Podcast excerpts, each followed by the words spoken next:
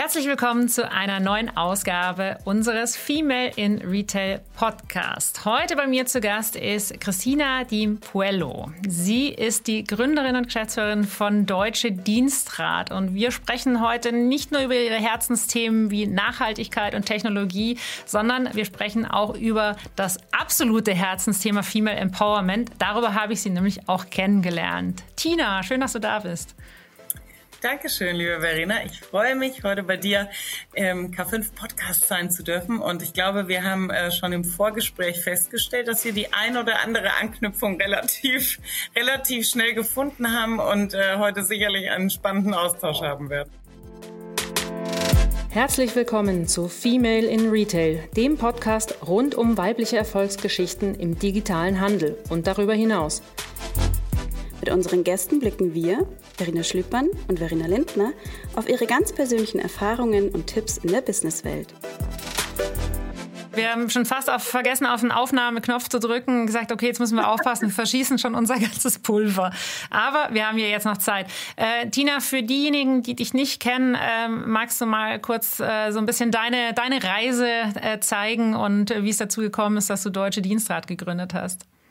Ja, sehr, sehr gerne. Also grundsätzlich Christina Dimpuello, 35 Jahre alt und so alt wie ich bin, ähm, mache ich gefühlt auch schon Fahrrad.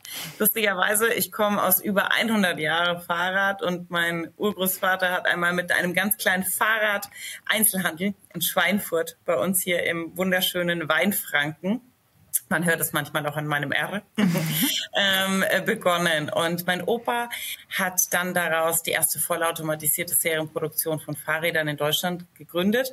Und meine Mutter war zuletzt 40 Jahre an der Spitze des Unternehmens und hat es zu einem Weltmarkt- und Global Player oder Weltmarkt ähm, führenden ja, Anbieter und Hersteller von Fahrrädern und E-Bikes ausgebaut. Und so bin ich eigentlich groß geworden. Ähm, mein Papa aus Lateinamerika kommend und ursprünglich stammend, ähm, kam damals dann mit 18 in dieses Land und äh, hat sich zum Deutschstudium an der Universität Würzburg eingeschrieben und hat sich dann in seinen Ferienjobs Geld bei uns in der Produktion dazu verdient. Mhm. Und ähm, unser Produktionsleiter kam damals dann sogar zu meinem Opa und meinte, Mensch, er hätte da so einen, so einen Mann in der Produktion, der würde, glaube ich, sogar studieren, der sei ganz clever. Ähm, und der kann auch noch Sprachen und so ist er quasi ja dann Assistent meines Opas für die Globalisierung und Internationalisierung geworden. Ist auf meine Mama getroffen, der Rest ist Geschichte.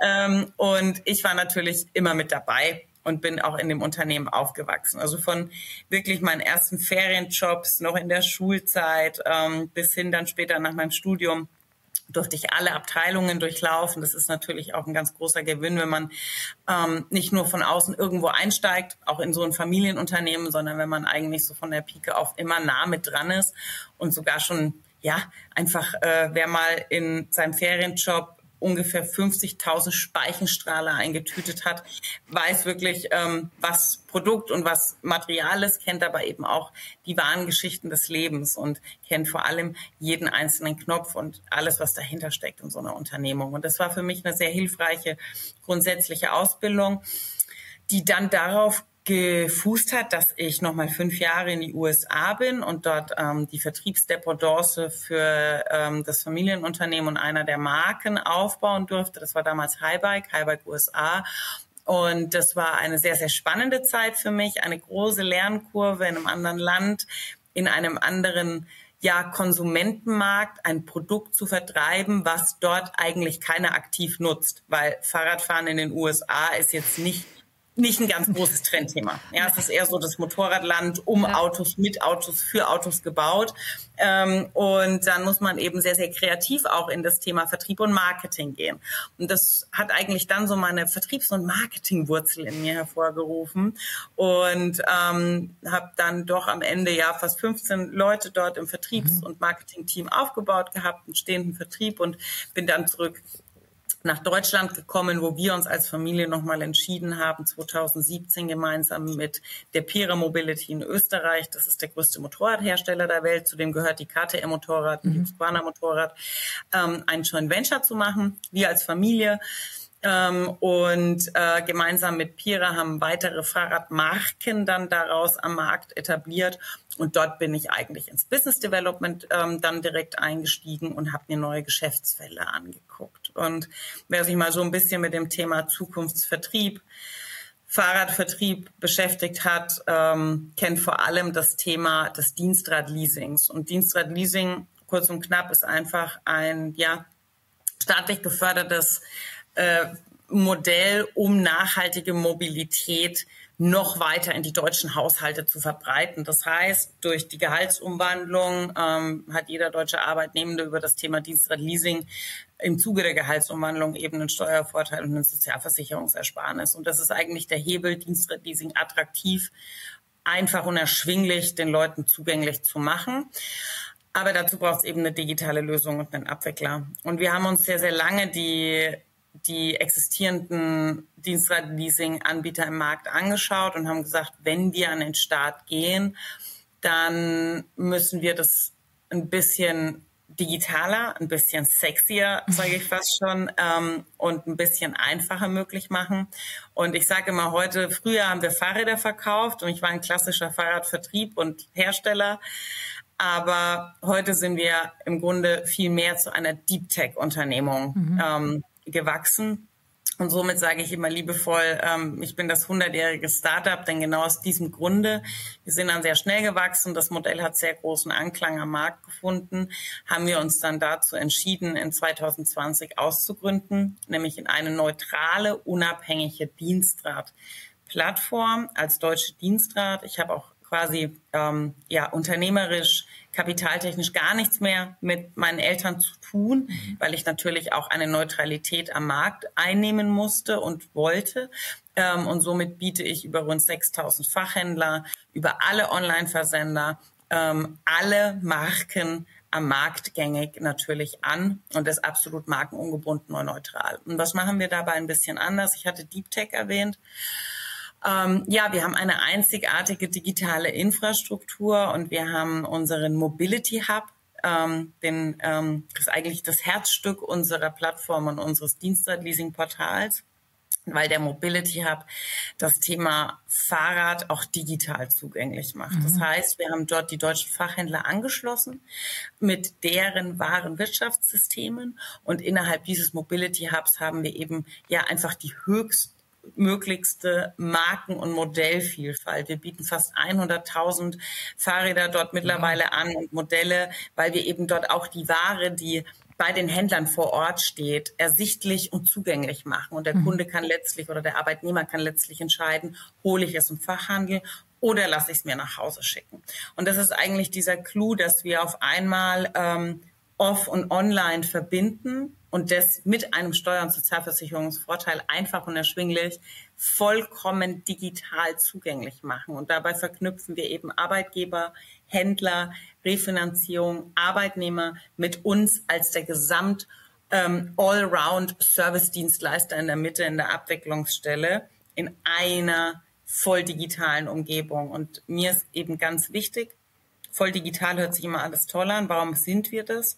Wir sind im Frontend voll digital, wir sind aber komplett auch im Backend miteinander verknüpft und digital. Also bei mir fasst hier kein einziger Mensch Papier an, mhm. weil ich von vornherein gesagt habe, wenn ich eins möchte, möchte ich, dass meine Menschen hier sich und meine Mitarbeitenden sich vor allem auf eines fokussieren können, Service Excellence mhm.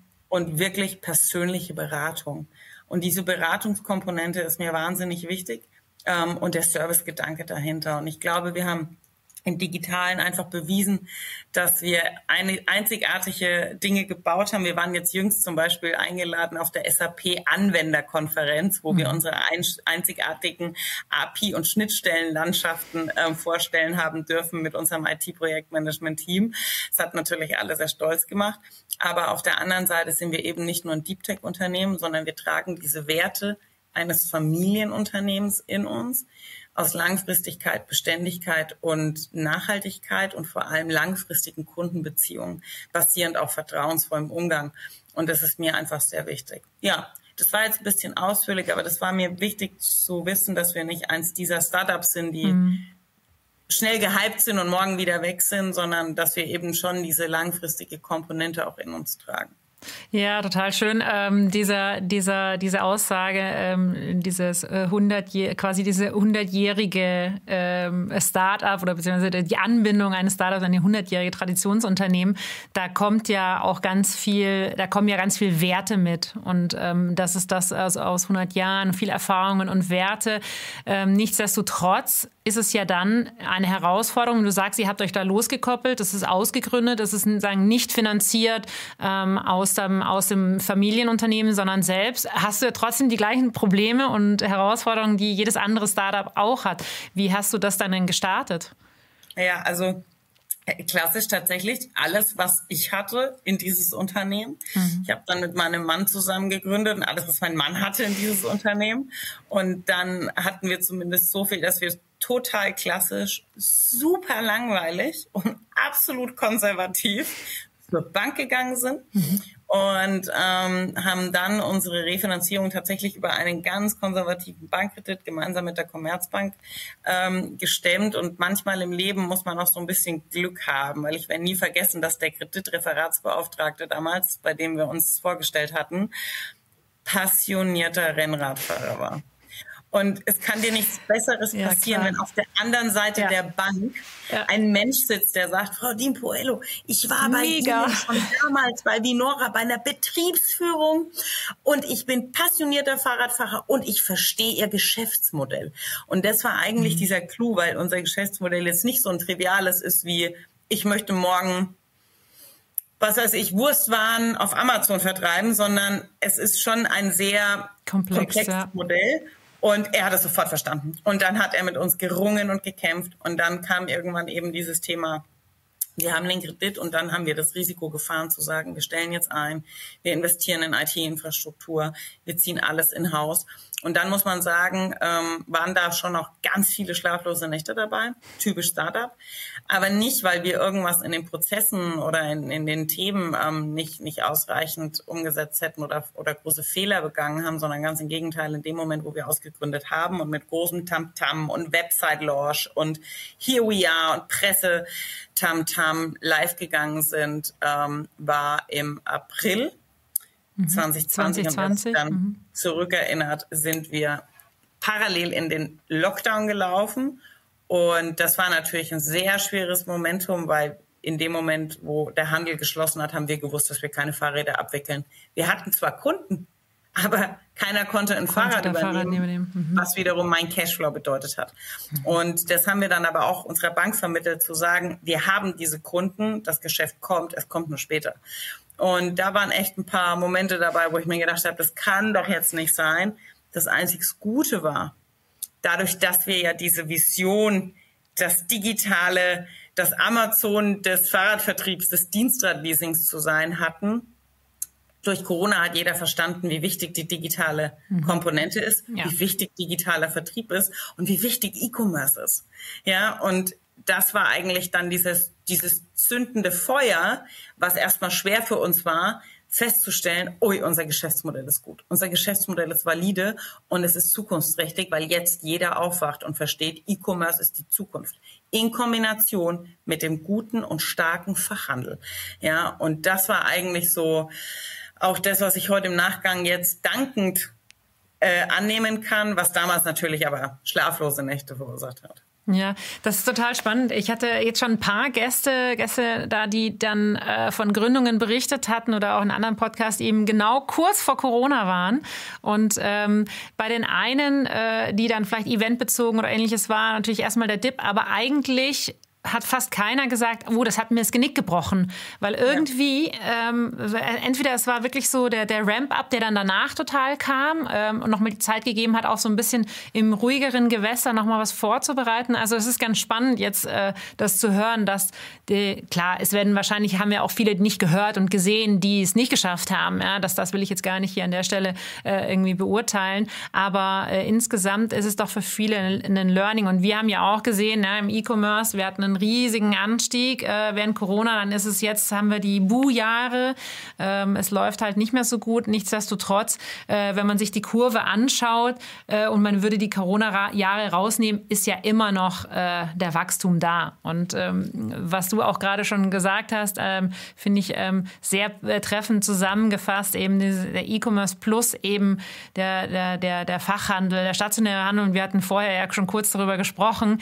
Ähm, es braucht halt was anderes heute im, im stationären Handel. Und ähm, das, ja. wenn du das für unsere Zuhörer und Zuhörerinnen nochmal einmal nochmal dein Statement von vorhin fand ich so gut gesagt. Also was erwartet denn eigentlich, also oder was ist die Erwartungshaltung eigentlich den Kunden auch gerade in dem Bike-Thema? Ja, und das ist genau dieses, dieses Einkaufserlebnis, was mir häufig auch im Handel, gerade im spezifischen Fahrradfachhandel, so massiv gefehlt hat. Es gibt ganz wunderbare Fachhändler, ähm, die verstanden haben, wenn ein Kunde zu mir kommt, will der nicht nur schnelle Beratungskomponente, sondern der Kunde möchte ein Einkaufserlebnis. Und wir haben tolle Händler, ähm, die das perfekt umsetzen, ja, und die werden auch diese Räder stationär weiterhin verkaufen. Die haben aber parallel auch verstanden, sie wollen ihren Kunden nicht verlieren. Das heißt, selbst die Kunden, die sich beraten lassen, werden sich später online auch informieren. Und da hat der Großteil der Fahrradverhändler in Deutschland noch keine Lösung gehabt, ihre Ware trotzdem digital danach dann zugänglich zu machen. Und das ist eigentlich die Lösung, die wir bieten ähm, zu sagen, wir schließen die Warenwirtschaftssysteme der Händler an, wir machen die Ware auch online danach, wenn der Kunde im Laden war und sich beraten hat, lassen, digital zugänglich und der Kunde kann sie sich trotzdem nach Hause bestellen. Aber wir müssen auch wieder anfangen, dieses, dieses Einzelhandelssterben und das ist ja flächendeckend, das mhm. gilt nicht nur für meine Branche, wir hatten es davor über Bekleidung, Textil, ja. also ganz, ganz viele Branchen, die sich beklagen, oh, Innenstadtsterben und Einzelhandelssterben und ich denke mir aber sehr, sehr häufig, das ist auch oftmals von Fachhändlern ähm, gemacht, weil man muss sich eben auch da weiterentwickeln. Und der Kunde erwartet heute ein Einkaufserlebnis und man kann ihm das wahnsinnig toll und attraktiv gestalten. Aber da muss sich eben auch der Handel mit weiterentwickeln. Und es sind nicht immer nur die Schuldigen sitzend in der Politik, sitzend in der Wirtschaft. Also es gibt ganz viele Dinge, die man selbst tun kann. Ähm, auch das Thema, die digitalen Medien zu nutzen. Wie viele Händler kenne ich, wo ich sage, mein Gott, macht coole Stories, geht mhm. raus, präsentiert euch auf Instagram, holt die Leute über ähm, äh, tollen Content ab. Ja, das sind kleine Dinge, die einfach schon Mehrwerte haben und ähm, das zieht sich nicht nur durch den Einzelhandel. Es geht weiter zur Gastronomie, ja, wo ich mir einfach denke, selbst da hole ich heute meine Leute digital ab, meine Kunden digital ab, kann sie für mich begeistern, kann meine Geschichten erzählen. Und da ist einfach so viel zu holen und so viele Potenziale, ähm, die noch ganz, ganz unerschöpft sind. Ja, absolut. Und ähm, äh, weil du es jetzt schon gerade gesagt hast, über die, die, die äh, Social Media und Co. Ähm, kann man ja quasi die gesamte Zielgruppe, also jede Zielgruppe erreichen. Das ist ja tatsächlich mittlerweile so. Vor zehn Jahren hätte ich noch gesagt, naja, erreichst du dann dann die älteren Leute und äh, keine Ahnung, wie erreichst du dann die ganz Jungen. Aber es ist ja für heute jeden, äh, für jeden alles da. Ähm, jetzt äh, stelle ich mir so vor, jetzt ihr seid ja jetzt in erster Instanz ist euer Kunde ja dann mit Deutsche Dienstrat ja das Unternehmen, ne? Das ist ja der Erste, dass das da sagt, ihr müsst an das Unternehmen rantreten. Wie seid ihr denn da vorgegangen, dass ihr euch bekannt gemacht habt? Ja, also jetzt kommt die the hard truth. ähm, was ganz witzig ist, also es ist im ersten Schritt der Arbeitgeber unser Kunde, also mhm. total B2B. Wir müssen den Arbeitgeber erreichen. Heute ist es aber so, dass wir natürlich sehr, sehr viele große, namhafte Kunden haben mit sehr vielen Arbeitnehmenden, ähm, dass wir mittlerweile natürlich auch die Arbeitnehmenden mhm. erreichen mit richtig coolem Content. Also echt so tolle Fahrvideos, ein paar Markenbotschafter auch, die das Thema Fahrradfahren egal in welchem Turnus, ob als ne, Alltagsrad, in der Freizeit, als Sportgerät, ob wirklich, also in allen möglichen Facetten auch das Thema Fahrrad wieder wirklich ähm, emotional auflädt und ja. den Leuten ähm, präsentiert zu sagen, wie toll Fahrradfahren ist. Und, ach ja, wie wichtig für die Frauenemanzipation, aber da komme ich nachher noch dazu, weshalb ich das Fahrrad ganz wundervoll finde. Ähm, aber grundsätzlich, wie sind wir vorgegangen? Ich komme aus einem Familienunternehmen, das hatte ich eingangs gesagt. Mm, dann muss man bedenken, wir haben unser Leben lang ein emotionales Produkt, ein Fahrrad, ein Produkt verkauft. Was heißt, wir hatten immer etwas, worüber wir gesprochen haben. Mhm. Und wer aus einem Familienunternehmen kommt, weiß, und das ist ein Phänomen vieler Familienunternehmer und auch deren Familien, man spricht nicht darüber. Mhm. Also man zeigt sich nicht in der Öffentlichkeit, man spricht nicht darüber. Man fährt im Bestfall eine C-Klasse, Mercedes Kombi, schwarz, unauffällig, weil was Größeres kann man auch nicht beim Kunden vorfahren. Also das sind so Dinge, man ist grundsätzlich erstmal bescheiden. Mhm. Man spricht nicht darüber. Und wir hatten ja auch immer ein Produkt, über was wir gesprochen haben. Und als wir dann eine Dienstleistung begonnen haben und das Thema Dienstradleasing ähm, versucht haben zu vermarkten, haben wir uns natürlich die Grundsatzfrage gestellt, wir müssen eine komplett neue strategische oder marketingstrategische mhm. Entscheidung treffen. Wir müssen in die Sichtbarkeit. Mhm. Und dann ähm, habe ich angefangen, aktiver zu netzwerken, auch die ersten digitalen Postings zu machen, zum Beispiel mit LinkedIn. Ne? Das waren so Sachen, ich habe vor drei Jahren mit LinkedIn bei 124 Kontakten angefangen. Ja, und auf einmal ähm, habe ich angefangen, Dinge von uns preiszugeben, Dinge von uns öffentlich zu machen. Und ähm, hatte auch in dem Moment schon auch Angst vor dieser Sichtbarkeit mhm. zu sagen, das macht ja wahnsinnig angreifbar. Aber ähm, ich glaube, wenn man die Sichtbarkeit und das Digitalmarketing mit einem sehr guten Produkt und einer Verlässlichkeit. Also es ist sehr wichtig, weil ich habe viele Menschen auf Bühnen sprechen sehen und habe mir danach ihr Produkt und ihre Dienstleistung angeschaut und die waren nicht mehr so sexy wie das, was referiert wurde.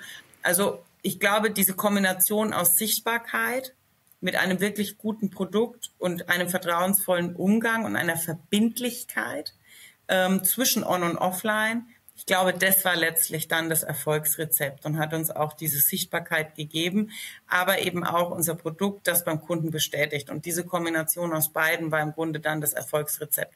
Man muss aber sagen, für jeden Unternehmer oder Unternehmerin, die das Thema Sichtbarkeit neben einem 100-Stunden-Job und neben einem Aufbau von einer Firma so mitmacht.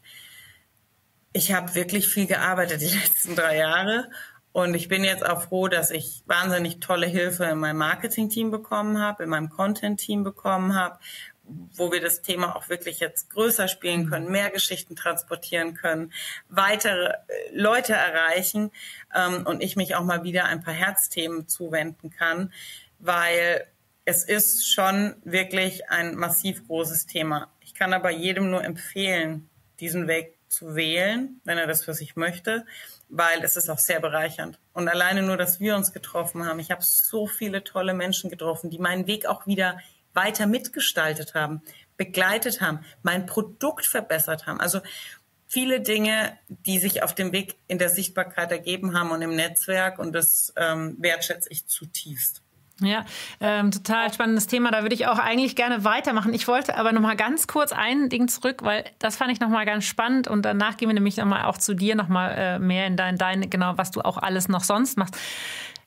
Jetzt kommst du aus einem Familienunternehmen. Ganz klassischerweise ist ja dann so, äh, liebe Tina, wie schaut's denn aus? Ähm, das Unternehmen muss ja auch jemand weiterführen. Ähm, ähm, wie, wie war das denn? Ist, hat deine Familie gesagt, nee, klar, komm, mach du mal was jetzt da, also was anderes. Es ist ja was eigenes, auch wenn du beim Thema Fahrrad bleibst.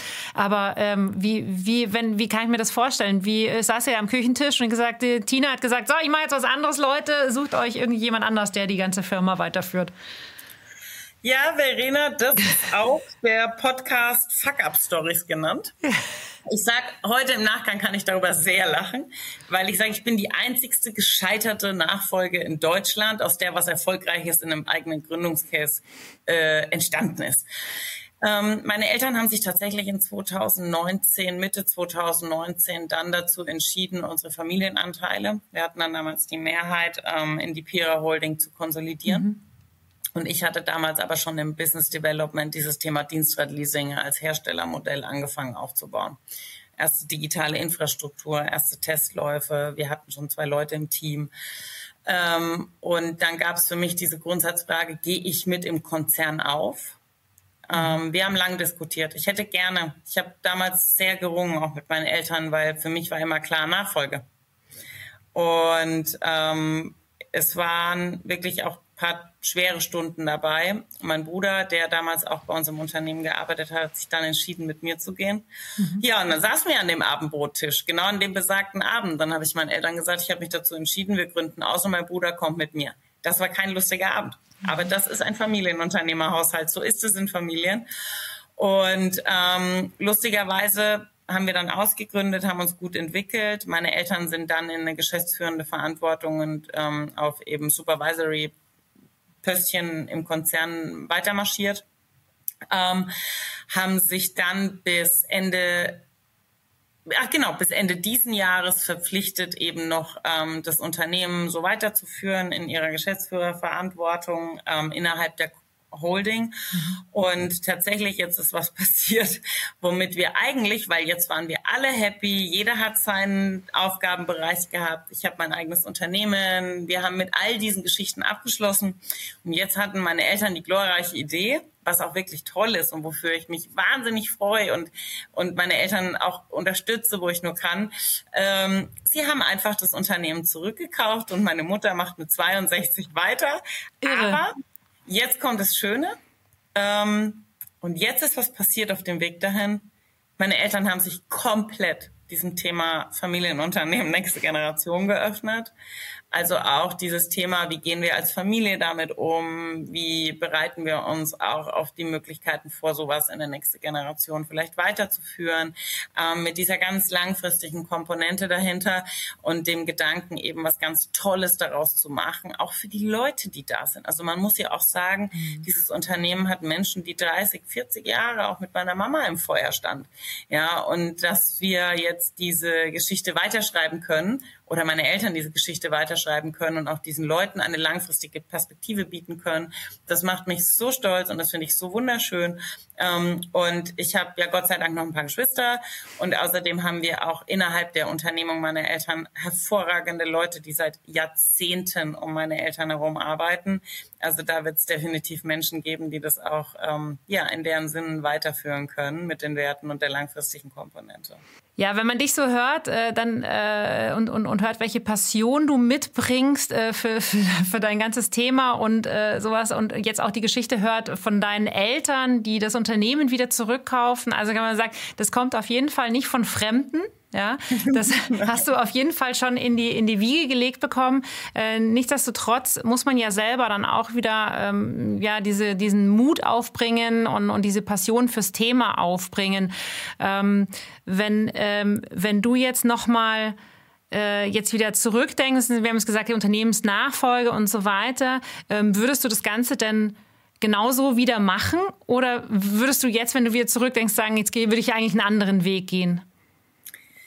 Ich würde es genauso wieder machen, weil ich muss sagen, ich habe das erste Mal in meinem Leben stärkeorientiertes Arbeiten lernen, kennenlernen dürfen, weil ich heute Dinge tue, die mir wahnsinnig viel Spaß machen. Also dazwischen drin ist auch ganz, ganz viele harte Tage, wo man auch mal so ganz aktiv im Maschinenraum mit rumwurstelt, aber ich darf grundsätzlich mit meinem Team tolle Dinge treiben und tun und ähm, was ich mir so eigentlich nie habe erträumen lassen. Ich habe es geschafft, jetzt so nach ja, dreieinhalb, vier harten Jahren Aufbau auch und viel, viele, viele Stunden, ähm, mir so ein bisschen einen kleinen Freiraum auch zu erschwimmen und habe so ein tolles Team hinter mir stehen, die mir jeden Tag den Rücken bedingungslos in allem frei halten und wirklich mit mir im Feuer stehen und ähm, ich habe mich ganz aktiv äh, dem, im VDU engagiert, mhm. im Verband Deutscher Unternehmerinnen. Ähm, das ist mein Herzensverband. Ich bin jemand, wenn ich was mache, dann mache ich das wirklich auch mit Herzblut und auch mit echter Verbindlichkeit. Also wirklich Verbindlichkeit ist bei mir ganz, ganz, ganz wichtig. Ähm, und der Verband Deutscher Unternehmerinnen war einfach einer der Verbände, der mich von Anfang an auch sehr gestützt hat, muss man fairerweise sagen hat mich ähm, mit sichtbar gemacht, hat mir Bühnen gebaut, als ich noch ganz klein war. Also das muss man auch fairerweise sagen. Ähm, der VDU fand einfach die Geschichte gut, der fand das gut, was wir gemacht haben und hat ähm, total an uns geglaubt. Und alle Menschen, die ich da drin kennengelernt habe, unterstützen sich gegenseitig. Also wir haben uns gegenseitig, ähm, ob ich Kontakte geknüpft habe oder umgekehrt. Ne? So geht es ja ein bisschen im Netzwerk und es macht mir einfach so viel Freude. Ähm, dass ich mich hier ganz aktiv engagiere im Bundesvorstand und habe dann auch so im letzten Jahr immer wieder so spannende Themen an der Startup-Front kennengelernt. Ja, also wirklich so Geschäftsmodelle, wo ich mir denke, boah, cool, geile Gründerinnen, coole Gründerinnen-Geschichten und habe dann jetzt meine eigene Ventures auch ausgegründet, mit der ich ganz aktiv mich auch so in Geschäftsmodelle mit hinein begleite, wo ich auch dieses Thema ja Mentoring, Sparing, mhm. Business Angel ähm, vorantreiben kann und habe da jetzt auch ein paar Portfoliounternehmen, die mir wahnsinnig Spaß machen, einfach so diese Dinge diese Dinge, die mir zugute kamen, auch weitergeben zu können. Und das ist mir ganz, ganz wichtig, weil ich finde es toll, wenn man eben dieses Risiko eingeht, wenn man mutig ist, ein Unternehmen zu machen. Aber ich finde es noch schöner, andere sichtbar zu machen, andere zu unterstützen und Erfahrungen weiterzugeben, weil Fehler, die ich gemacht habe, müssen andere kein zweites Mal machen.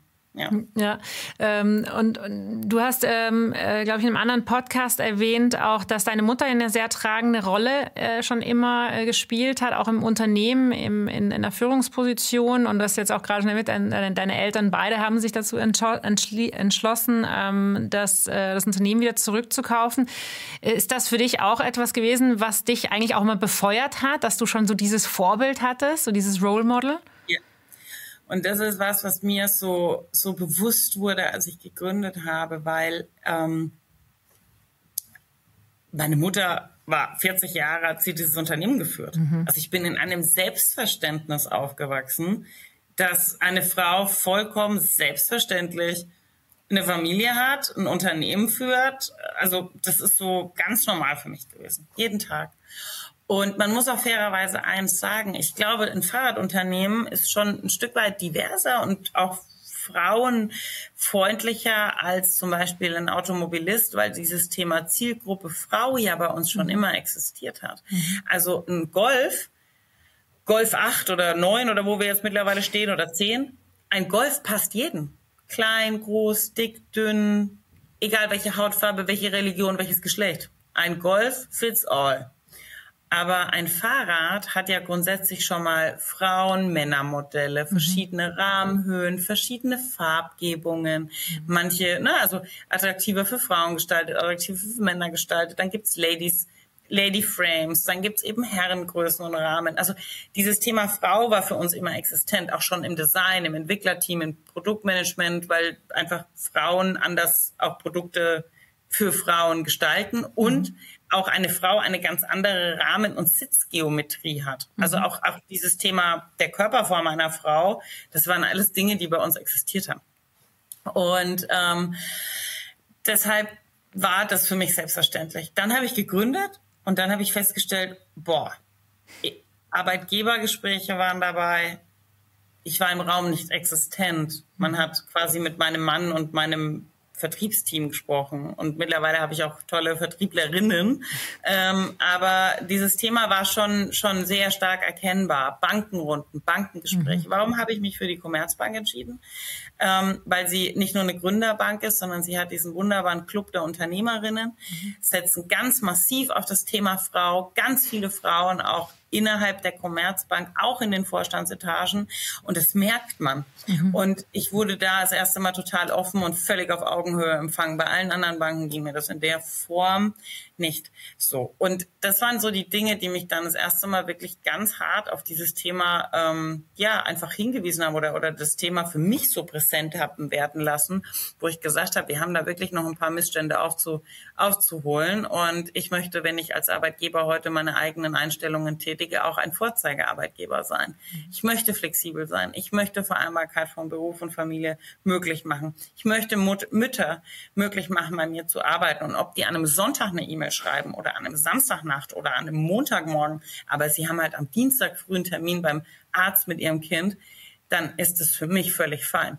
Aber dann muss auch Papa Staat die gesetzlichen Regeln und Rahmenbedingungen ermöglichen, dass wir Mamas schaffen, früher wieder zurück in die Berufe zu kommen, länger in den Berufen zu bleiben, wieder Spaß am Arbeiten haben. Und das sind nicht nur Arbeitszeitmodelle, das sind auch steuerrechtliche Rahmenbedingungen. Weil ganz ehrlich, wir sind das steuerlich fehlangereizteste Land, um Arbeit für Frauen äh, äh, attraktiv zu gestalten, welches ich kenne. Und wir müssen anfangen, nach links, links und rechts zu gucken und einfach mal wieder Gedanken darüber zu machen, was sind denn die Dinge, die es Frauen ermöglichen, mhm.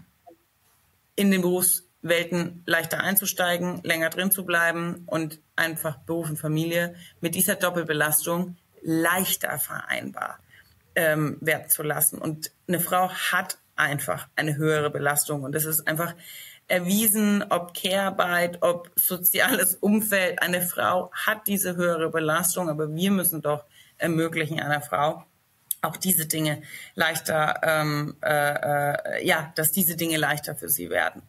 Und das ist einfach ein ganz großes Herzensthema bei mir.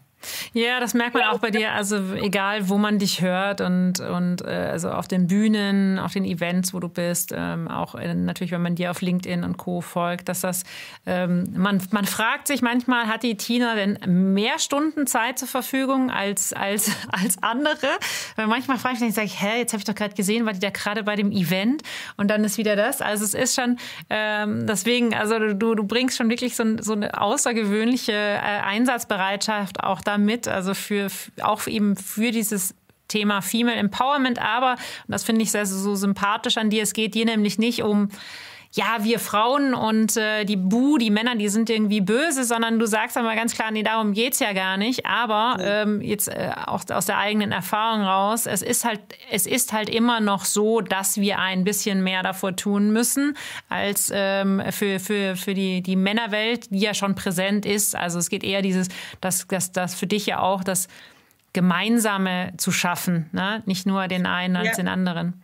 Und das ist genau das, geht gar nicht gegen Männer, um Gottes Willen. Wir brauchen die dazu nämlich auch. Ne? Ich sage immer, nehmt eure Männer auch mit auf die Reise. Also das ist schon sehr, sehr wichtig, weil sowas geht in diversen Teams einfach am allerbesten. Aber ich ja. glaube, dass wir grundsätzlich für dieses Thema Frau einfach so eine Sichtbarkeit brauchen und ähm, unsere eigenen Netzwerke stärken müssen. Und das ist eigentlich das, es soll auch gerne Männernetzwerke nach wie vor geben. Ja, klar. Aber ich glaube, wir haben in den letzten ein bis zwei, drei Jahren massiv erkannt, wie wertvoll unsere eigenen Netzwerke sind und wie wir uns auch gegenseitig wahnsinnig stärken können. Und das ist im Grunde das auch mal dieser gemeinsame Austausch. Wir bewerten Dinge anders, wir sehen Dinge anders, wir kommunizieren anders. Und es ist auch mal schön, einfach ein Abend, ich muss es wirklich sagen, in einem geschlossenen, geschützten Frauennetzwerk zu verbringen, weil wir da einfach auch mal unter uns sein können. Und das, das erachte ich als für mich sehr, sehr wertvoll, ähm, so einen geschützten Raum füreinander zu haben. Ja, absolut. Also kann ich dir auch zu 100 Prozent nur zustimmen. Ähm, das ist, ähm, war eine meiner ersten Beobachtungen, die ich gemacht habe, als wir unser erstes Female in Retail Frühstück gemacht haben. Das ist jetzt auch, es war auch vor Corona und wir hatten davor schon Dinner gemacht, ne, gemischt, alles prima und es war immer eine tolle Stimmung. Ähm, aber es war bei den, also zum einen waren die Dinner natürlich männerlastiger, weil sie sind abends. Jetzt kenne ich selber, ich bin Mama. Ne? Also abends überlegst du dir halt dreimal, ob du das noch machst, weil das heißt, okay, ich habe ja. schon den ganzen Tag gearbeitet und jetzt bin ich abends auch noch weg. Das heißt, ich sehe mein Kind noch nicht mal mehr überhaupt gar nicht, sondern erst wieder am nächsten Morgen. Also dann, du gehst halt viel schneller in diese Abwägung, lohnt sich's oder lohnt sich's nicht. Und im Zweifelsfall sagst du dann, ja, komm, weißt du, dann bin ich jetzt bei dem Dinner da nicht dabei, ist nicht so schlimm. So und dann haben wir eben dieses äh, bewusst auch gesagt, wir machen ein Frühstück, weil wir gesagt haben, wir packen das in diesen da sind dann auch die Kiddies irgendwie in der Kita, in der Schule, wo auch immer. Ähm, und schau mal, und dann war dieses erste Event und ich war, ich, Tina, ich sag's dir, ich bin da drin gestanden, ich dachte mir, ich war baff, in, in welcher Geschwindigkeit sich da alle vernetzt haben, gequatscht haben, ein Lärmpegel war. Ich gedacht habe, so war das noch nie auf dem Dinner. Und ja. da habe ich ja. mich dann gefragt, ja, was ist denn jetzt der Unterschied? Ähm, nur weil jetzt nur Frauen sind, ist jetzt eine andere Gesprächsdynamik. Ähm, aber it's a fact, es ist so. Ja, weil wir in einem geschützten Umfeld sind. Und das, was du sagst, diese Dynamik, die auf einmal entsteht, ja. man erinnert dich an unseren Abend, da ist eine Irre. Dynamik ja. entstanden. Und das sind einfach die ja. Geschichten, die das Leben schreibt. Und daraus entstehen dann auch wirklich Verbindungen. Und das muss ich auch sagen, ich habe so viele wundervolle Freundinnen, dazu gewonnen mhm. und das ist, das geht weit über Geschäft hinaus. Also wirklich ja. Freundinnen, bei denen ich mal vertrauensvoll einen Anruf absetzen kann und kann sagen, ich habe da echt ein Problem, ich weiß gerade nicht, wie ich damit umgehe, wie würdest du damit umgehen, wo man einfach wirklich sich mal untereinander austauschen kann. Und das sind auch Dinge, die, die ähm, wahnsinnig wertvoll sind. Und da finde ich es einfach schön, dass wir jetzt die Stärke unserer Frauennetzwerke, ich finde es toll, was du übrigens auch machst mit dem Thema Female in Retail. Ich habe das von Anfang an total gerne verfolgt, weil ich das ganz, ganz, ganz wichtig finde. Ähm, und dass wir eben diesen Frauen da auch die Sichtbarkeit geben. Du, also finde ich gigantisch. Ähm, und das ist total schön, dass wir einfach die Stärke unseres Netzwerks jetzt erkannt haben und das auch nutzen. Aber, und jetzt kommen wir auch mal zu K5. Wir waren vorhin bei Corona, das wollte ich dich nämlich vorhin noch fragen. Aber ähm, in all der digitalen Sichtbarkeit, die wir alle jetzt als Frauen ähm, in unserer in unserer Corporate Bubble, Corporate Influencer Bubble haben, sage ich immer liebevoll, ist natürlich dieses Offline-Zusammenkommen, wie mhm. du sagst, das Allerwichtigste, weil ja. ich glaube, da, wo Menschen zusammenkommen, können wirklich wahre Verbindungen und Mehrwerte entstehen. Ja. Ähm, und das wollte ich vorhin noch fragen. Wie war denn das für euch während Corona? Ähm, soll ich es seriös sagen oder äh, wie es war? Ähm, du darfst gerne die ungeschminkte Wahrheit. Die ungeschminkte Wahrheit. Die ungeschminkte Wahrheit war, ähm, es war zwischen äh, echt beschissen und zwischen ähm, wird schon alles wieder, war alles dabei. Also äh, tatsächlich, ähm, ähm, was für uns die größte Erkenntnis war, okay, wir sind, der Sven sagt jetzt immer so ein One-Trick-Pony. Ja, wir können halt, konnten zu dem Zeitpunkt einfach nur Konferenz. Ja, das heißt, äh, Konferenz war auch unsere ähm, Haupteinnahmequelle. Und wir standen natürlich da äh, mit ja, 0 Euro Umsatz plötzlich, weil eben nichts mehr ging. Und ähm, ähm, wir haben aber in der, und da muss ich dann so meine, wirklich mal auch wieder die Dankbarkeit und Kudos an meine, an meine Kolleginnen und Kollegen, aber vor allem an Sven und Christiane, mit denen ich das schon sehr lange mache, seit über zehn Jahren, ähm, die wir damals halt gesagt haben, ja, okay, wir könnten jetzt eigentlich an der Stelle sagen, komm, lass sein, wir, wir hören einfach auf, wäre ja eine Option gewesen, ne? Ja. Ähm, weil man wusste ja nicht, wie es weitergeht. Oder aber können sagen, komm, wir versuchen das jetzt, wir investieren rein. Ähm, was ist das Learning jetzt draus? Ähm, ähm wir müssen uns breiter aufstellen. Ähm, nur eine Konferenz, zwei Tage ist vielleicht einfach zu wenig. Ähm, und dann haben wir halt angefangen, ja, die Podcasts weiterzuentwickeln. Wir haben versucht, digitale Formate zu machen, wie damals alle. Ja? aber komme ich gleich nochmal dazu. und und ähm, ja, dieses, dieses, äh, das dann so ein bisschen dieses Unternehmertum, einfach zu sagen, weißt du, Arschbacken zusammenkneifen und jetzt einfach durch. Also klar, wir mussten auch ein bisschen externe Hilfe holen, äh, finanziell gesehen, ähm, aber haben es äh, glücklicherweise dann echt mit viel, mit vielen neuen Ideen und Produkten halt auch geschafft, über die Zeit zu kommen. Und was aber da, und da komme ich wieder zurück zu dem, was du gerade gesagt hast, eigentlich die, die größte Erkenntnis war, also dieses ganze Digitale, das ist eigentlich, das ist so Ausschmücken. Ja, das yeah. ist so Rahmenwerk für Sichtbarkeit und die Podcasts und der Kontakt zu den Leuten und sowas. Aber es geht nichts über ein physisches Event. Es ist so. Du kannst dir, was haben wir uns alles überlegt mit digitalen äh, Treffen, Workshops, ich weiß nicht was es ist, äh, es ist nicht vergleichbar. Ich bin tausend Prozent bei dir. Wie viele ja. Leute auch in meinem Umfeld haben gesagt haben, Messe ist tot, ja, Kongresse sind tot, ja. Events sind tot, Event ist tot. Und gesagt, ich sage euch, wenn Corona vorbei ist, ja. lechzen die Menschen danach, aufeinander zu treffen. und gemeinsam zusammenzukommen. Und das Ende vom Lied, das ist, ist einfach auch wirklich, es ist immer der Beginn von einer wirklichen Beziehung. Und ja. ich sage auch heute, wir haben am Anfang auch ja unsere ersten großen Kunden, also wir haben, wir haben dann damals unsere wirklich ersten ganz großen Kunden rein digital beraten. Mhm. Ich habe an dem, an dem Moment, wo wir, wo wir wieder rausgelassen wurden und unsere Kunden nicht mehr so große Angst haben, habe ich äh, eine Tour, eine Deutschlandtour mhm. gemacht, habe mich in mein Auto gesetzt ähm, und habe gesagt, Leute, ich muss einmal alle, weil Abklappern. ich will die einmal persönlich, das sind meine Kunden, ja. die müssen auch ein Gesicht dazu haben und ich, ich, ich will auch, dass die wissen, wenn wenn man nicht gut ist bei uns, dann haben die meine Telefonnummer. Mhm. Ja, wie, wie sagt er, dafür stehe ich mit meinem Namen. Namen. Ja, aber nur so, glaube ich, ja. bindest du ja wirklich oder fängst du ja wirklich eine Beziehung mit, mit jemandem an, wenn du dich ja. mal persönlich kennst. Und ich finde das persönliche Gespräch wahnsinnig wertvoll. Und tatsächlich äh, äh, digitales Arbeiten. Super, ne? Können wir alles machen. Ja. Wir haben heute Morgen hier bei uns im Team so wirklich so ein, hey, heute ist Montag, ich erzähle euch mal kurz eine Everyday-Geschichte. Wir haben heute Morgen wirklich fast vier Stunden im Team unsere gesamten Abteilungsleiter, wir alle mal vier Stunden in Präsenz und zwar jeder. Das war eine Pflichtpräsenzveranstaltung. Mhm. Mhm. Wir haben so toll zusammengesessen. Wir haben mal wirklich einen intensiven Austausch gehabt. Es haben mal wirklich Gespräche, auch Diskussionen entstehen können, die digital nie in dem Format entstehen würden. Ja, wo man einfach den Raum schafft, mal ja. wieder ein Gespräch miteinander zu führen. Und das hat mir so gut gefallen, dass ich gesagt habe, ab jetzt jede Abteilungsleiter Team-Meetings und die finden zweimal im Monat statt. Präsenzpflichtveranstaltung, weil wir heute Morgen selber festgestellt haben, wie schön das ist, mhm. wenn wirklich alle da sind. Ja. Ja, und das ist etwas, was wir echt realisiert haben in all dem Remote-Arbeiten, genauso wie mit Events. Da, wo Menschen zusammenkommen, entstehen Innovationen und das predige ich allen Menschen jeden Tag. Ja, ja.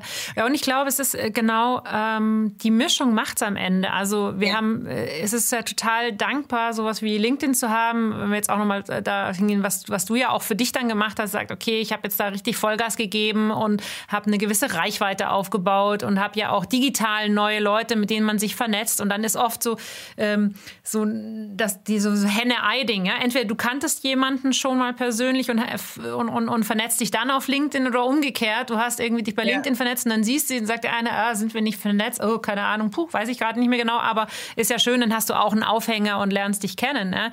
Und, ja. ähm, und, und das ist ein, so eine schöne Ergänzung und äh, ich glaube, das, was uns da auch Corona gebracht hat, ist ja nochmal eine echte, eine, eine mega Erweiterung des Spielfelds, ne? Dass du, weil wir können viel mehr Kontakte schaffen, wir können viel mehr Podcasts aufnehmen, weil wir sie digital machen können. Nichtsdestotrotz merke ich auch immer, wenn hier jemand dann wieder im Studio war, ist auch wieder so ein bisschen was anderes. Also es ist, ähm, ich, ich bin da auch ganz froh, dass es, dass es jetzt zu der Mischung kommt. Weißt du, dass man, dass man eigentlich so best of all worlds äh, sich zusammensucht, sagt, okay, ich kann remote arbeiten. Ich selber zum Beispiel ich äh, fliege morgen nach Südfrankreich, ja, und arbeite von dort. Das ist ja ein riesengroßes Geschenk für mich, dass das geht. Und, und gleichzeitig freue ich mich, wenn ich am Montag meine ganzen Nasen im Büro habe und äh, wir irgendwie an der Kaffeemaschine lachen. Also ja. das ist, das ist, glaube ich, das, was du auch gesagt hast. Gerade so dieses Ab und An braucht es halt auch einfach dieses, diese menschliche Wärme und die ist so im Digitalen immer so ein bisschen schwierig. Ja, und jetzt kann man da nämlich sogar noch weitergehen in die Tiefenpsychologie. Ähm, zum Beispiel ist es ja auch super schön, wenn man sich heute so seine Teams anguckt und seine, seine, seine Mitglieder in der Organisation. Dann gibt's ja immer so diese Menschen, die eher, also ich ziehe mir Energie aus Menschen. Mhm. Ich liebe es, unter Menschen zu sein. Ich mhm. liebe Kontakt mit Menschen. Aber es gibt ja Menschen, die sind jetzt nicht so das Nähemodell, sondern eher so das Distanzmodell.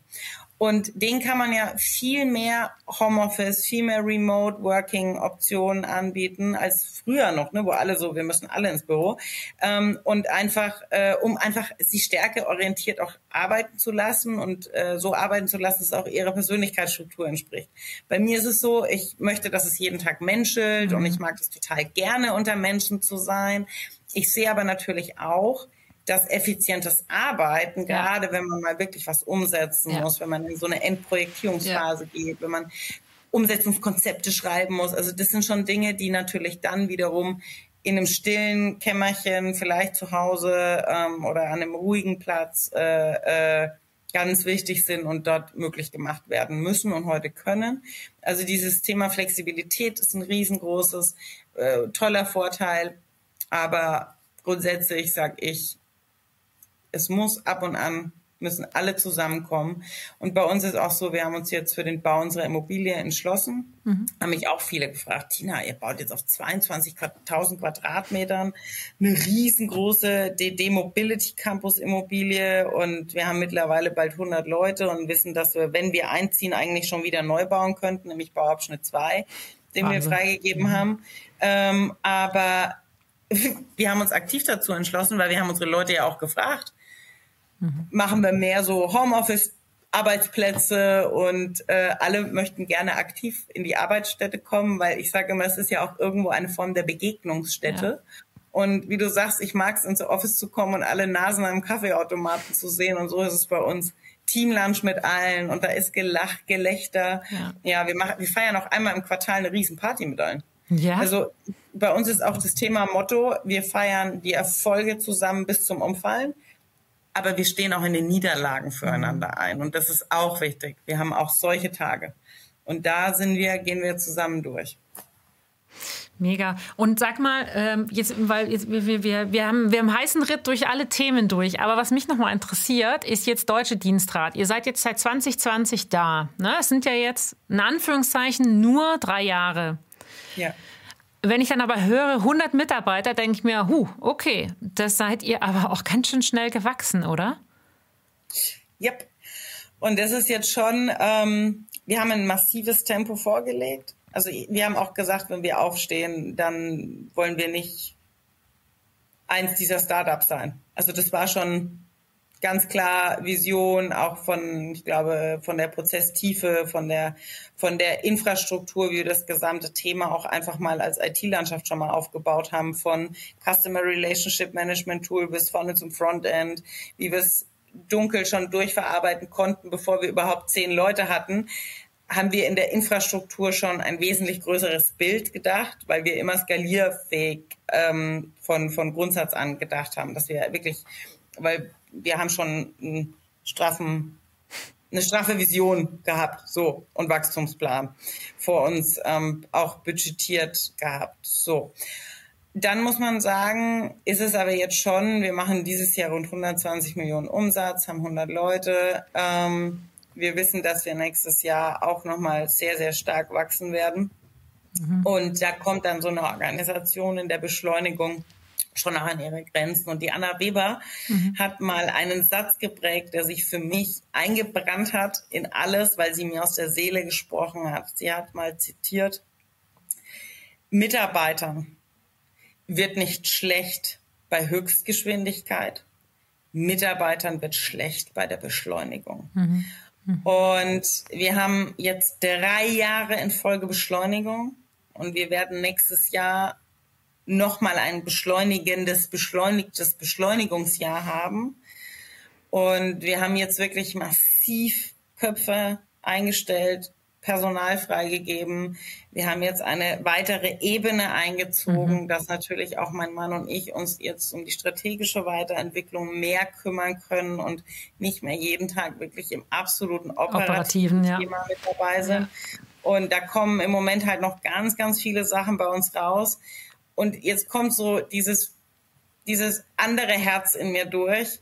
Ich, liebe es, wenn diese Sachen bei mir rauskommen. Und ich wertschätze es so sehr. Und wenn das die noch so kleinsten Dinge sind, wenn sich Menschen Gedanken machen, Ah, aber irgendwo muss man jetzt schon auch dann die Prioritäten stecken und diese zweite Ebene ähm, auch mitgestalten lassen und Verantwortung übertragen. Und genau in dem Prozess stehen wir gerade, weil wir müssen jetzt, sonst ähm, knackt das nächstes Jahr irgendwo im Gebälk und da haben wir nicht so Lust drauf.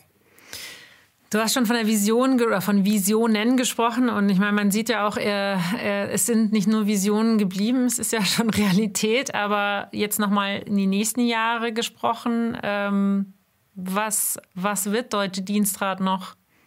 Ja, was wird Deutsche Dienstrat noch? Also ganz klar ist DD äh, The Road to 25, 26 Internationalisierung angesagt. Die ersten zwei Zielmärkte sind schon auserkoren, sind schon relativ weit in der Projektpipeline. Ähm, sogar die, die Logos haben schon andere Farben. Äh, genau. Und einen anderen Und, Namen dann auch im Ausland wahrscheinlich, oder? Ja, ja, ja.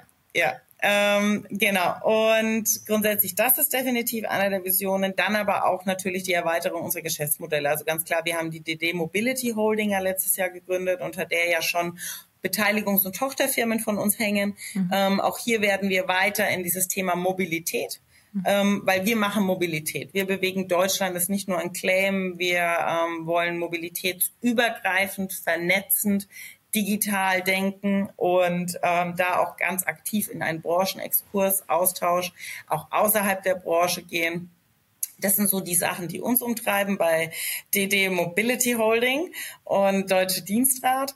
Ähm, mich persönlich umtreiben so einfach noch ein paar Themen. Ähm, ich habe jetzt äh, die Woche fahre ich nach Hamburg, sitze da beim Notar bei einer ganz coolen Sache, bei der ich äh, mich als Business Angel noch mit beteiligen werde. Und ich verrate noch nicht noch nicht viel. Es geht aber auch um Frauengründung und ein ganz tolles Geschäftsmodell ähm, für Frauen von Frauen und ähm, vor allem für alle deutschen arbeitgebenden Unternehmen. Und ich glaube, das ist auch ein ganz großes Zukunftsfeld und da freue ich mich total drauf.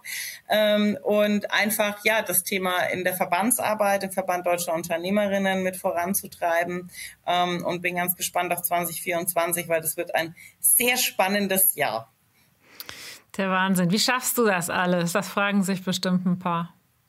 Ja, ähm, jetzt kommt was. Gibt's das Secret, Secret, das Secret, Secret Sauce. Ja, ich sag immer, man muss trotzdem sich auch noch Freiräume schaffen. Also es ist auch ganz wichtig, Akkus laden. Und ich mhm. glaube, wer mal erkannt hat, wie man seinen eigenen Akku am besten lädt, sollte das auch tun. Und du hast vorhin gesagt, äh, ich bin nicht so der Fahrradfahrer, ich könnte aber acht Stunden spazieren gehen. Und ja. liebe Varina, ich glaube, da eint uns eins. Ich bin nämlich ähm, passionierte Langstreckenläuferin mhm. und die Frau aus dem Fahrrad läuft gerne. Ich fahre auch gerne Fahrrad, aber eher im Alltag. Also ich bin am Wochenende, ähm, ich brauche Minimum einmal die Woche einen langen Lauf. Mhm. Und ähm, wenn ich meinen langen Lauf habe, jeder kann das bestätigen, weil so meine Akkus langsam mhm. auch zu Neige gehen, mache ich einen langen Lauf, bin völlig bei mir, kann einfach auch für mich frei denken, alles verarbeiten, eine Woche reflektieren, Veranstaltungen reflektieren. Und ich komme wie, wie, das ist wie eine Selbstheilung danach. Also wirklich, ich komme vom Laufen nach Hause, duschen und ich bin ein ausgewechselter Mensch. Entspannt bei mir, reflektiert. Manchmal schreibe ich mir dabei noch ein paar Notizen mit meinem Handy, dann bin ich die verrückte Joggende, die durch die Gegend rennt und schreibt sich Notizen. Aber grundsätzlich habe ich dann alles aufgeräumt ja. und dann geht's mir gut. Und das ist, was ich, und ob das jemand beim Lesen ist oder beim Yoga, also jeder, der so sein Ventil für sich gefunden hat. Und bei mir ist es einfach Laufen. Ja, ja, das finde ich ganz schön. Auch so, dass äh, wir wollen ja hier auch mal irgendwie was mitgeben. Und ich glaube, das ist, äh, wie du sagst, äh, jeder, jeder hat was anderes, wo, woraus er Energie zieht. Ähm, und und und äh, es gibt ja immer diese zwei Pole, genau, was was gibt dir Energie und was was raubt dir Energie? Und äh, sich das einbauen ist dann manchmal finde ich schwierig in dem Hustle, in dem man steckt, ähm, ja. sich genau zu sagen, nee, dafür nehme ich mir jetzt aber die Zeit. Aber ähm, das ist auch meine Erfahrung. Wenn du dir die Zeit nicht nimmst, dann äh, hast, gewinnst du, dir, du gewinnst quasi die Zeit nicht, weil du dann eigentlich nur irgendwo in der, in der Tretmühle, in deinem Hamsterrad drin hockst und gar nicht mehr von draußen drauf gucken kannst. Ja, und ich glaube, auch dieses Verständnis von einem Team, ähm, einem auch diesen Freiraum und diese Möglichkeit des Durchatmens zu schaffen, ist auch super wichtig. Und da habe ich einfach so eine gigantische Mannschaft, die sich immer darum sorgen, dass ich auch mal meinen Freiraum habe und respektieren dann auch, wenn man mal wirklich in den Urlaub fährt, nur die absoluten Brandpunkte zu melden. Ja. Und ähm, sind einfach so gigantisch, dass sie uns da den Rücken frei halten. Und dann muss man final noch sagen, mein Mann ist auch ein Warnmechanismus aber nicht im Negativen, sondern er schafft mir dann auch Freiräume. Und er sagt dann zum Beispiel, jetzt waren wir dieses Jahr mal fünf Tage spontan, wirklich sind wir an einen Kurzurlaub gefahren und es war Akkus aufladen, nicht weit weg von hier, aber einfach mal kurz Bergwandern, mhm. rauskommen, vier Tage. Und da hat er auch im Office gesagt, keiner wird meine Frau die nächsten vier Tage anrufen, schreiben. Wenn eine WhatsApp durchkommt, gehe ich am Montag hier rein. gefeuert. Hier ist was los. Und ähm, das versucht er mir dann auch schon absolut zu ermöglichen. Und das ist auch wichtig. Aber es respektieren auch alle, also jeder. Und wir haben mittlerweile so eine einge übte Mannschaft, dass äh, hier sowieso alles läuft. Eigentlich braucht der Laden uns gar nicht mehr, sage ich immer. Aber dann muss ich auch sagen, ist die Erkenntnis schön, wenn man weiß, dass man eigentlich obsolet ist, aber dass sie es gern haben, wenn man da ist. Ähm, dann hat man was richtig gemacht und hat sich ganz tolle Menschen um sich geschart, die dieses, die dieses Unternehmen mit weiterentwickeln und ja. mittragen. Und das ist eigentlich das Schönste überhaupt, wenn man weiß, dass man vertrauensvoll auch mal wegfahren kann. Ja. Das sind eigentlich schon perfekte Schlussworte. Aber ich hätte noch eine Frage, weil wir das immer zum Schluss nochmal stellen, ist, ähm, ähm, du bist wahrscheinlich auch, beschäftigst dich ja auch viel mit anderen Podcasts, äh, Büchern oder sonst was. Gibt es irgendein, egal ob Podcast, Buch oder was auch immer, was du, was du gerne anderen noch empfehlen würdest?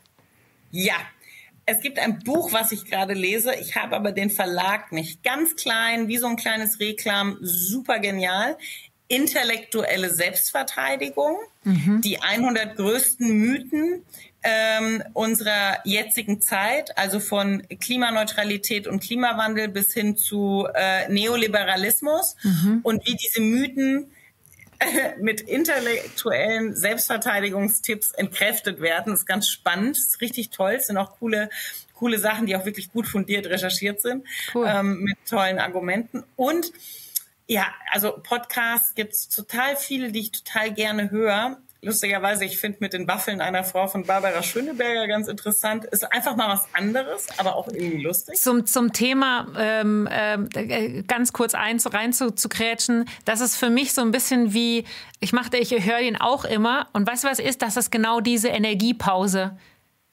Danke. Einfach mal kurz raus. Ich will Lachen, unprätentiös. Ja. Ich will einfach mal Lustiges, mal Leichtes und heute Abend kann ich dann wieder Lanz, Illner und Maischberger einschalten. Ja. Aber jetzt habe ich dich unterbrochen. Hast du sonst noch irgendwas, was du noch mitgeben möchtest? Ach, es gibt so viele tolle Bücher gerade, ne? Trust Me, wo Anna Weber mitgeschrieben hat, dann auch von der Anahita, ähm, mhm. von alten weisen Männern und Quotenfrauen oder umgekehrt. Ähm, wir haben wirklich ähm, im Moment so viele tolle Sachen, wenn man sich in der in der LinkedIn Bubble damit befasst, gibt es einfach ganz, ganz viele Sachen, die einen weiterbringen.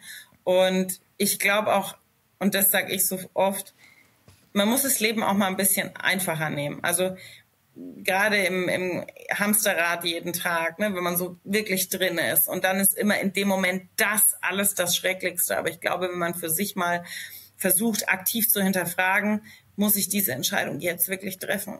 Habe ich nicht die Möglichkeit, doch noch mal eine Nacht zu schlafen, aus der Ruhe heraus zu agieren und einfach auch mal mit Freude und Spaß und Humor an die Sache rangehen und sich auch selber dabei nicht ganz so, so wichtig nehmen. Also ich mache sehr viel und sehr gerne Späße auch über mich hier in der Organisation ähm, und es darf auch gerne mal jeder einen Spaß über mich machen, weil ich glaube, Spaß und Lachen brauchen wir alle jeden Tag am Arbeitsplatz. Genau so ist es. Mehr kann ich dem gar nicht mehr hinzufügen. Liebe Tina, es war mir ein großes Vergnügen.